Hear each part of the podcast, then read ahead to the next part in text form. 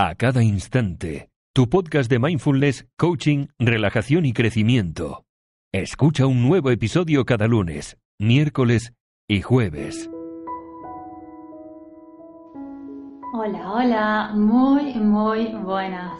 Yo soy Veronique, técnico profesional en mindfulness, y te doy la bienvenida a este podcast. Y si tienes dudas acerca de si te conviene gastar dinero en cosas o en experiencias, quédate conmigo porque de eso va este podcast. Y hablando de experiencias, ¿qué mejor que la práctica del mindfulness?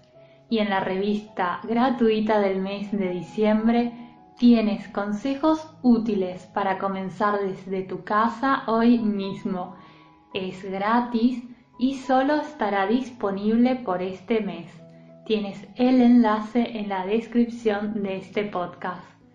Y ahora sí, empezamos. Y sé que cuando trabajas mucho todos los días y solo te queda quizás un poco de dinero después de tus gastos regulares, debes asegurarte de que esté bien gastado, ¿verdad? Y una pregunta que nos surge a la hora de gastar nuestro dinero extra es, ¿compro cosas o lo gasto en experiencias como un viaje, una aventura, una salida al cine, etcétera? Y te cuento que hay un estudio realizado por el Dr. Thomas Gilovich, profesor de psicología en la Universidad de Cornell, que llegó a una conclusión poderosa y directa, y es, no gastes tu dinero en cosas. ¿Y por qué? Porque el problema con las cosas es que la felicidad que te proporciona se desvanece muy rápidamente. Y este psicólogo explica que hay tres razones por las que esto nos suceden y son una porque nos acostumbramos a nuevas posesiones y así lo que antes nos parecía novedoso y emocionante, luego, sin darte cuenta, se convierte rápidamente en la norma. Lo segundo es que seguimos elevando el nivel, es decir, nuevas compras conducen a nuevas expectativas y tan pronto como nos acostumbramos a una nueva posesión, buscamos una aún mejor. Y lo tercero es que las posesiones, por su naturaleza, fomentan las comparaciones. Y así comparamos un coche nuevo y estamos encantados con él, hasta que un conocido compre uno mejor y el nuestro ya no nos parece gran qué. Eso es lo que asegura el psicólogo Thomas. Y estoy de acuerdo con él cuando se compra algo por el mero hecho de comprar y no tanto porque lo necesitamos realmente. Entonces el psicólogo Thomas asegura que uno de los enemigos de la felicidad es la adaptación. Él dice que compramos cosas para ser felices y sentirnos exitosos, pero solo por un tiempo, porque las cosas nuevas son emocionantes para nosotros al principio, pero luego nos adaptamos a ellas y nos dice también que la paradoja de las posesiones es que suponemos que la felicidad que obtenemos al comprar algo durará tanto como la cosa misma. Y así es que nos termina resultando una buena idea gastar dinero en algo que podemos ver, escuchar y tocar de forma permanente pero luego la realidad es otra. En cambio, vamos a ver qué nos dice en cuanto al poder de las experiencias. Y Gilovich y otros investigadores han descubierto que las experiencias, por fugaces que sean, brindan una felicidad más duradera que las cosas. Y en cuanto al porqué de esto, nos dice que las experiencias se convierten en parte de nuestra identidad y que si bien nosotros no somos nuestras posesiones, somos en cambio la acumulación de todo lo que hemos visto, las cosas que hemos hecho y los lugares en los que hemos estado. Y es por ello que comprar un iPhone no va a cambiar quién eres, pero tomarse o tomarte un descanso del trabajo para caminar por el sendero de los Apalaches de principio a fin, seguramente lo hará. Nuestras experiencias son una parte más grande de nosotros mismos que nuestros bienes materiales.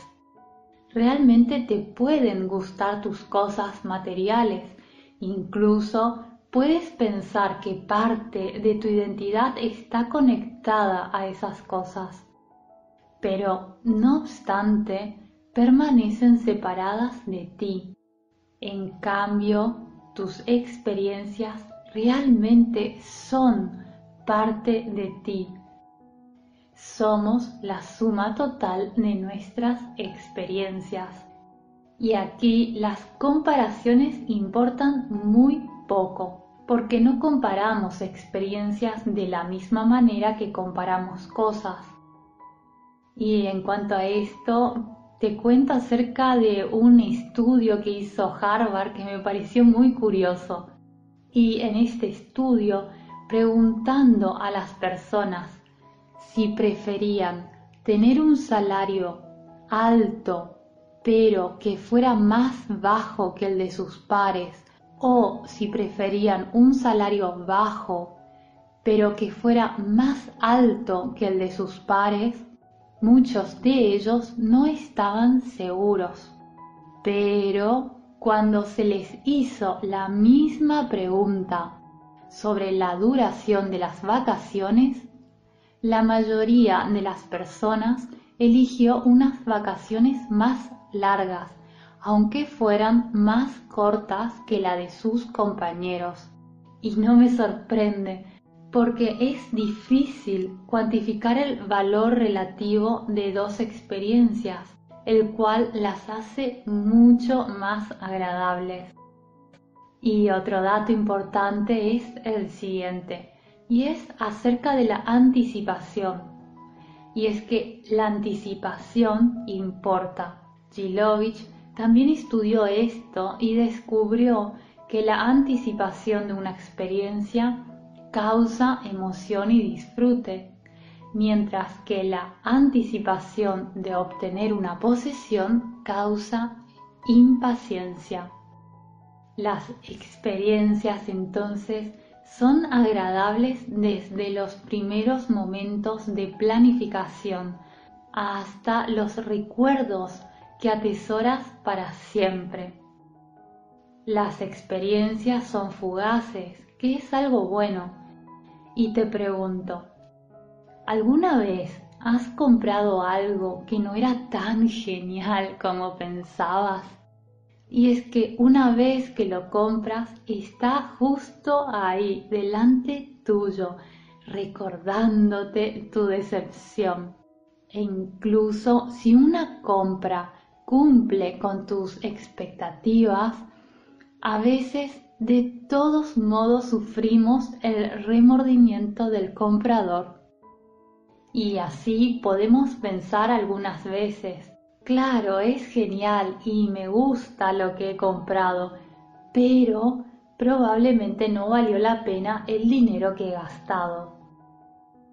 En cambio, esto difícilmente nos sucede con las experiencias. Y si bien duran poco, el hecho mismo de que duren poco es parte de lo que nos hace valorarlas tanto. Y ese valor además tiende a aumentar a medida que pasa el tiempo. En resumidas cuentas, cuando compramos cosas, la felicidad que nos otorga se evapora rápidamente y nos deja con ganas de más y más cosas. Y si bien las cosas pueden durar más que las experiencias, los recuerdos que perduran son lo que más importa.